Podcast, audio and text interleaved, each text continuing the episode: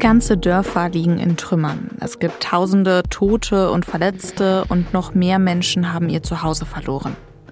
Nach dem schweren Erdbeben in Marokko ist die Situation vielerorts weiter unübersichtlich. Viele Länder wollen helfen, aber Marokko lässt sie nicht. Warum? Darüber habe ich mit Anja Hoffmann gesprochen. Sie leitet das Büro der Heinrich-Böll-Stiftung in der marokkanischen Hauptstadt Rabat. Sie hören auf den Punkt den Nachrichtenpodcast der Süddeutschen Zeitung. Ich bin Anmalin Hult. Schön, dass Sie zuhören.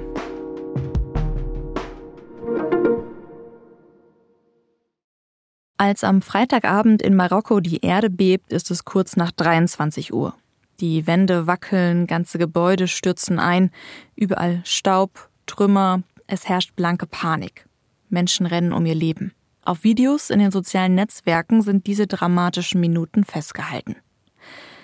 Ein so schweres Erdbeben hat Marokko jahrzehntelang nicht mehr erlebt. Das Epizentrum lag südlich von Marrakesch. Hier liegen jetzt ganze Dörfer in Trümmern. Die Weltgesundheitsorganisation schätzt, dass mehr als 300.000 Menschen von dem Unglück betroffen sind. Und die Zahl der Toten steigt immer weiter an. Inzwischen liegt sie bei fast 2900 und am vierten Tag nach dem Beben gibt es nur noch wenig Hoffnung, dass noch Überlebende gefunden werden können. International ist die Anteilnahme riesig. Viele Länder haben Marokko direkt nach dem Erdbeben ihre Hilfe angeboten. Zum Beispiel auch Bundeskanzler Scholz auf einer Pressekonferenz beim G20-Gipfel. Zunächst einmal möchte ich, genauso wie alle anderen Teilnehmer hier, das Mitgefühl mit all den Opfern des Erdbebens in Marokko ausdrücken. Das hat viele hier bewegt und äh, umgetrieben. Wir sind alle dabei, Unterstützung zu organisieren. Deutschland hat auch schon das technische Hilfswerk mobilisiert und wir werden das Beste tun, um dazu beizutragen, denen zu helfen, denen geholfen werden kann. Das hat Scholz am Samstag gesagt. Nur Marokko will die Hilfe gar nicht.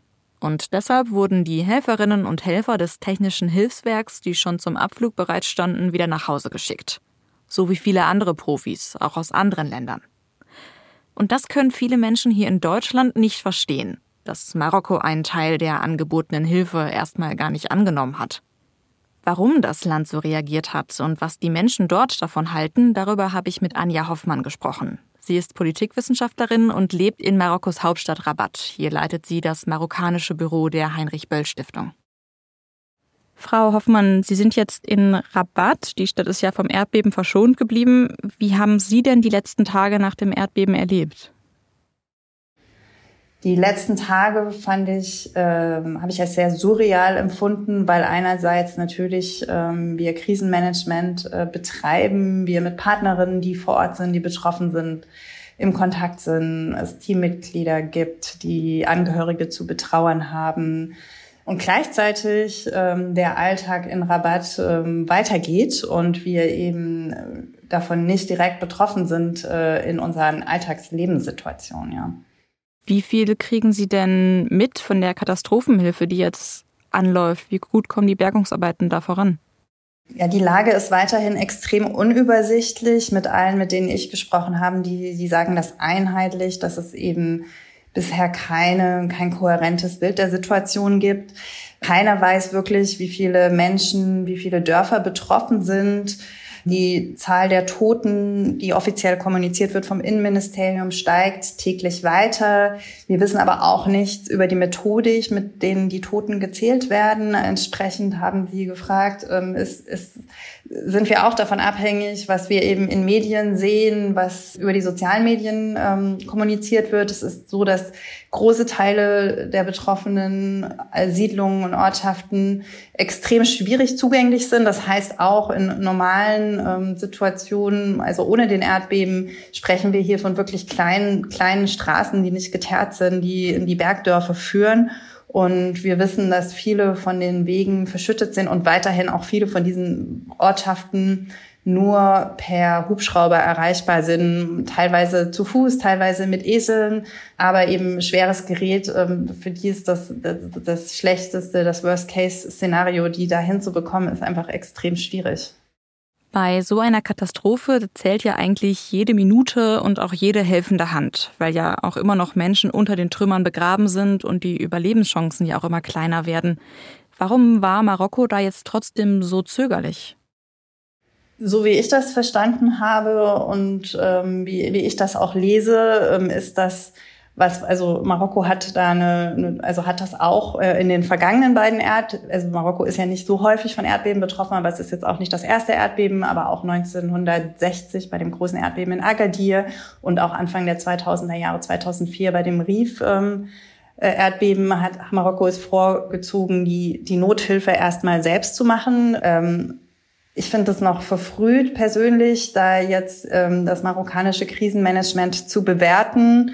Es gab eine Kommunikation des Innenministeriums am Sonntag dazu, die gesagt haben, sie haben sich ein Lagebild gemacht und eben dann dazu entschieden, aus vier Ländern internationale Hilfe anzufordern. Ich finde es auch nachvollziehbar, dass man, dass eine Situation vermieden werden möchte oder dass man die vermeiden möchte, dass zu viele Hilfstrupps unkoordiniert die sowieso sehr schwierigen Zufahrtswege noch äh, verstopfen und sich gegenseitig im Weg stehen. Aber jetzt ist eben, finde ich, der Moment, ähm, um weiterhin das Leben jener zu sichern, die überlebt haben und diejenigen, die verletzt sind, ähm, zu verpflegen und hier Hilfe zu leisten. Und ich bin mir sehr sicher, dass die Betroffenen der Krise dann später ähm, sich an die Verantwortlichen richten werden mit ihrer Auswertung, wie sie die, diese ersten Tage erlebt haben.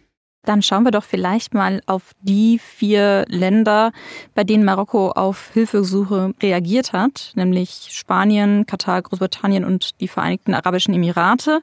Und außerdem wurde jetzt auch noch bekannt, dass Saudi-Arabien helfen wird in Marokko. Warum gerade diese Länder? Hat das politische Gründe? Ich habe mir die Liste natürlich auch angeschaut und dann überlegt, äh, was könnte das, hat das ein außenpolitisches Kalkül? Und ich finde das beim, so unterschiedlich wie diese Länder sind, erstmal nicht naheliegend. Marokko war es wohl, ähm, habe ich von Expertinnen gehört, sehr wichtig, dass das einerseits Länder sind, die eben unabhängig im Feld agieren können, ja, also sozusagen, die das Gerät haben, selber mit Hubschraubern anreisen können. Da ist Spanien natürlich mit, mit der Möglichkeit, auch mit der Fähre Material überzusetzen, sehr naheliegend und auch alles andere. Also hier scheint, scheint man eben auf enge Partner einerseits zurückzugreifen und andererseits auf Hilfstrupps, äh, die unabhängig im Feld schnell agieren können. Jetzt haben Sie vorhin schon gesagt, dass viele Menschen in den betroffenen Gebieten in Marokko auch noch unter Schock stehen.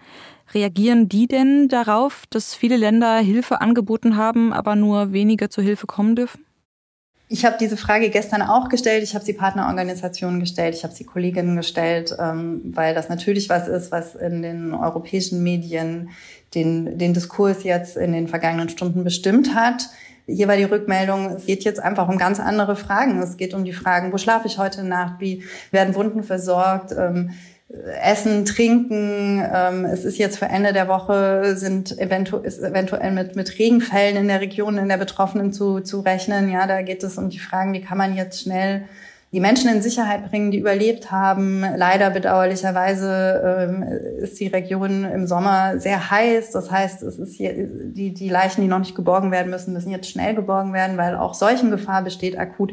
Die, die Menschen sind einfach, ähm, die Menschen haben teilweise drei Tage, also was ich gehört habe, nicht geschlafen. Es ist so eine Notsituation. Alle haben gesagt, es gab nicht mal Raum bisher für Trauer und die die Verstorbenen zu, zu, ähm, ja, zu betrauern, zu beweinen. Ähm, es ist noch sehr weit weg, bis man eventuell davon sprechen kann. Äh, ist man wütend? Es, ähm, sind da Fehler begangen worden? Sondern da geht es wirklich darum, Menschenleben zu retten. Also das heißt jetzt Trümmer wegräumen, Tote bergen, Verletzte bergen und einfach dafür sorgen, dass das Nötigste vor Ort ist. Genau, und hier muss ich sagen, das finde ich wirklich wichtig, äh, das zu betonen, weil ich bin wirklich überwältigt, ähm, ob der, ähm, der, der Solidarität hier in Marokko, ja. Ähm, an jedem Supermarktparkplatz werden jetzt Lebensmittel gesammelt, über den Kita-Chat ähm, werden warme Klamotten und Decken organisiert. Ähm, es gab unglaubliche Warteschlangen vor Zentren, wo Blut gespendet werden konnte für die Erdbebenopfer. Ähm, ich kenne niemanden, der nicht irgendwie aktiv und engagiert ist. Es ist wirklich eine unglaubliche, starke Solidarität, die gezeigt wird, sowohl von den Marokkanerinnen im Land, aber wir sehen das ja auch ähm, bei den ganzen, also bei den Auslandsmarokkanerinnen in Deutschland, in Frankreich, in Belgien. Da ist wirklich eine unglaubliche Welle der Solidarität und der Anteilnahme und der, ja, des Willens zu helfen. Und ich hoffe, dass diese Hilfe auch bei den Betroffenen ankommt einerseits. Ähm, und ich hoffe aber ebenfalls, dass diese Solidarität und diese Anteilnahme auch über die kommenden Monate und Jahre des Wiederaufbaus anhält. Danke sehr, Frau Hoffmann, für das Gespräch. Gerne. Danke Ihnen, Frau Holt. Es gibt gerade noch eine andere Naturkatastrophe, die international viele Menschen beschäftigt. Libyen hat gestern die schwersten Regenfälle seit 40 Jahren erlebt. Besonders im Osten gibt es jetzt schwere Überschwemmungen. Nach Regierungsangaben sind dabei mehr als 2000 Menschen ums Leben gekommen und mehr als 10.000 werden noch vermisst. Die EU hat Libyen schon Hilfe zugesichert.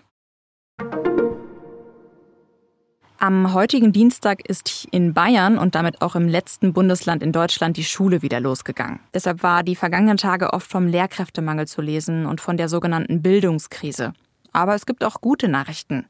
Eine neue Bildungsstudie der OECD, der Organisation für wirtschaftliche Zusammenarbeit und Entwicklung, hat herausgefunden, in vielen anderen Punkten steht das deutsche Bildungssystem insgesamt ganz gut da.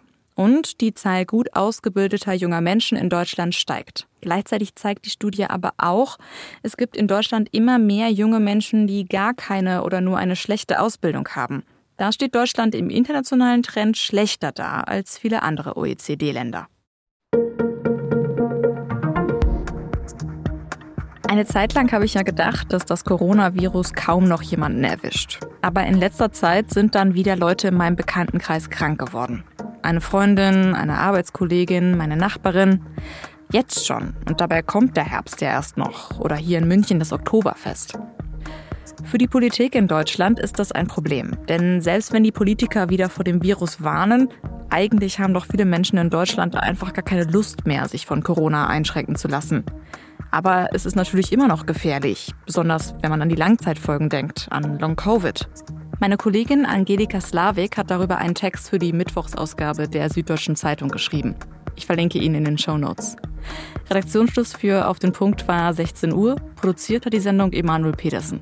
Vielen Dank dafür und Ihnen vielen Dank fürs Zuhören und bis morgen.